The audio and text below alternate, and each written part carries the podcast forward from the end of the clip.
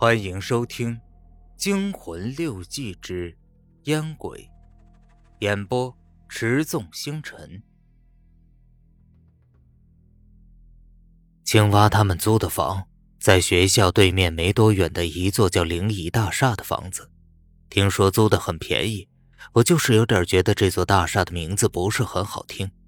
我们站在幺四四四号房的门口，按了按门铃，响了好几声也没有什么动静。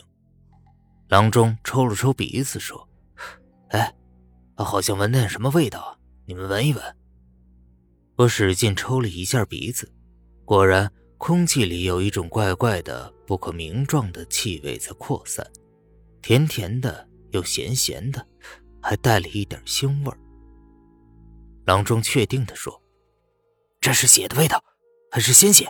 一定出事了。”说完，他就使劲的用身体撞着门。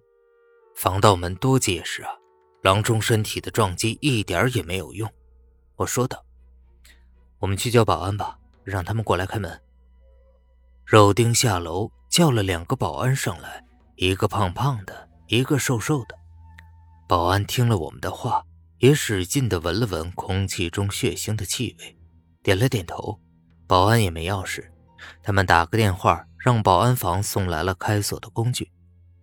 胖保安开锁的速度还算快，我简直就怀疑他在做保安之前是不是个小偷。不一会儿的功夫，防盗门就开了。当门打开的那一刹那，一股血腥的气味就扑面而来。我一个箭步冲了上去，娘的，屋子里简直可以用人间地狱来形容，满地的鲜血，红红的一片，墙上、沙发上、地上、冰箱上、电话上，到处都是血，浓郁的气味在空气里弥漫扩散。我觉得自己胃的深处，一种无法抑制的呕吐感觉涌了上来。我在积极地压抑着自己呕吐感觉时，肉丁、倒钩已经忍不住地吐了起来。我的皮鞋上沾满了腻腻的血迹。我在屋子里四处看着，却没有发现青蛙的尸体。当我转到厨房的时候，却看到一口大锅，火还在开着，大锅冒着热气。我揭开锅，锅里翻腾着气泡。随着气泡翻滚起了若干不可描述的动物的肢体。锅里是什么？难道是青蛙的尸体？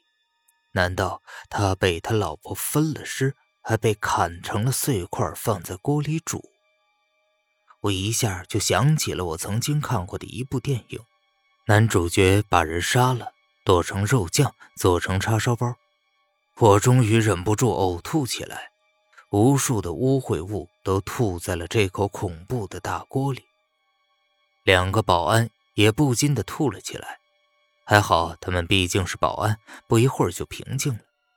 胖的那个拿起步话机就叫楼下保安房报警。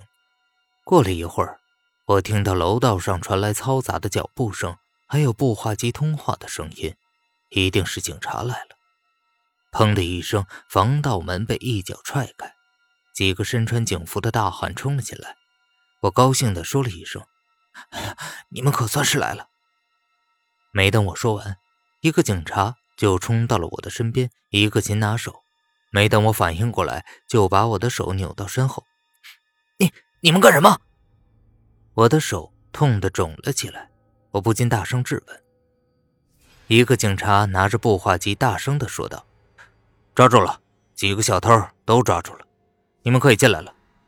哎，小偷屋里头还有两个保安，哼，这可是本市第一次捉住内外勾结的大案啊！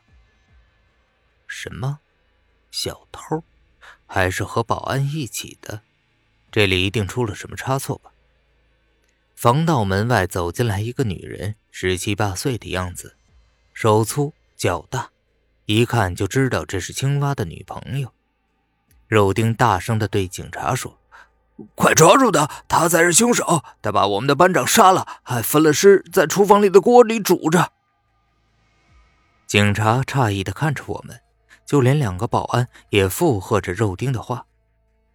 青蛙的女朋友望着我们，神情诡异的说：“什么？开什么玩笑？我把我老公杀了？我怎么会杀我老公呢？我老公现在正在医院输液呢。”我颤抖的对警察说道：“哎，你看，他一定在撒谎。本来我们今天和班长约好了今天开班会的，可是我们在电话里亲耳的听到他说：‘呃，什么死青蛙，我要杀了你！’呃，真的，我们班长的绰号就叫青蛙。”警察听了来了兴趣，毕竟凶杀案要比盗窃案大多了。他的眼光转向了青蛙的女朋友。本集播讲完毕，感谢您的收听。